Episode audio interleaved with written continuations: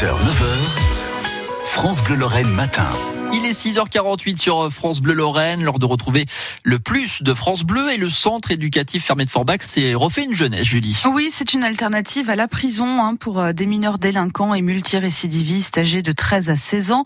En ce moment, 10 jeunes sont accueillis à Forbach. Euh, le centre a ouvert en 2007, mais il vient de subir 8 mois de travaux avec euh, de nouveaux bâtiments pour l'hébergement et surtout une nouvelle philosophie. On mise désormais sur la médiation animale pour réinsérer ces jeunes avec des chats, des chevaux, des oiseaux.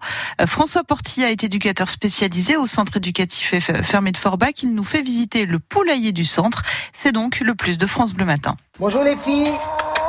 Ah, j'ai rien pour vous. Êtes on a décidé de, de, mettre les animaux au plus près de, des enfants parce qu'on s'est dit si on les éloigne trop, c'est pas pareil. Là, ils peuvent déjà rien que de leur chambre ou par les fenêtres les observer. Et en, en général, quand on les observe, bah, ça détend. Et donc, les enfants ont voulu construire euh, eux-mêmes leurs abris. Du coup, on a organisé des ateliers de, de, de dessin pour, pour dessiner les, les abris. Ils sont allés acheter le matériel. Et on a donc construit en premier le poulailler qui est là.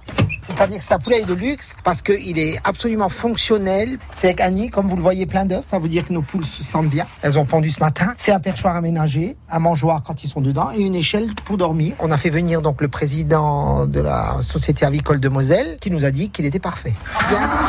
L'activité principale autour des animaux, déjà avec les jeunes, elle est sur le volontariat. Ça veut dire qu'un enfant qui n'aime pas les animaux, on va pas tout de suite le mettre dans les soins aux animaux. Donc on va le faire découvrir différemment. On va le faire découvrir à travers des activités en, scolaire. Et après, euh, spontanément, il y a des, des, enfants qui, des adolescents qui sont attirés par les, les animaux, donc ils vont venir spontanément, mais ils vont forcément en attirer d'autres parce qu'ils vont dire c'est super, avec leur langage bien sûr que je vais pas énumérer, mais ils vont dire que c'est super les animaux et ils ont donné tous un, un, un, tous nos animaux un prénom. Là vous avez deux pigeons par exemple par terre qui nous regardent, c'est un couple, c'est Josette et Gino, baptisé par nos jeunes par exemple.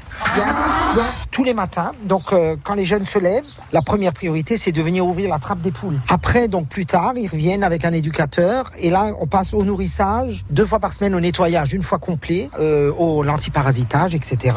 Au final, euh, toute cette médiation animale, qu'est-ce qu'elle a apporté? Elle apporte une certaine empathie envers les animaux, ça développe aussi une certaine responsabilité. Certains jeunes le matin diront il faut pas oublier les poules, il faut pas oublier de fermer les poules le soir parce qu'il y a un renard il se crée vraiment une, une, une empathie, un besoin d'aller voir les animaux et, et, et d'apprendre à rentrer en contact avec l'animal et de les aimer, qu'on n'a pas forcément dans les villes ou dans les cités où il n'y en a pas. Ça aide à leur réinsertion? Je dirais qu'on a quelques jeunes qui s'intéressent à des métiers du monde de l'animal aujourd'hui, qui n'y pensaient pas du tout avant. Je, on en a un notamment qui s'intéresse euh, particulièrement au métier du monde du cheval, ce qu'on n'aurait pas imaginé il y, a, il y, a, un ou deux ans en arrière. Un reportage de Thomas Jean-Georges à retrouver en images sur francebleu.fr. Il est 6h50.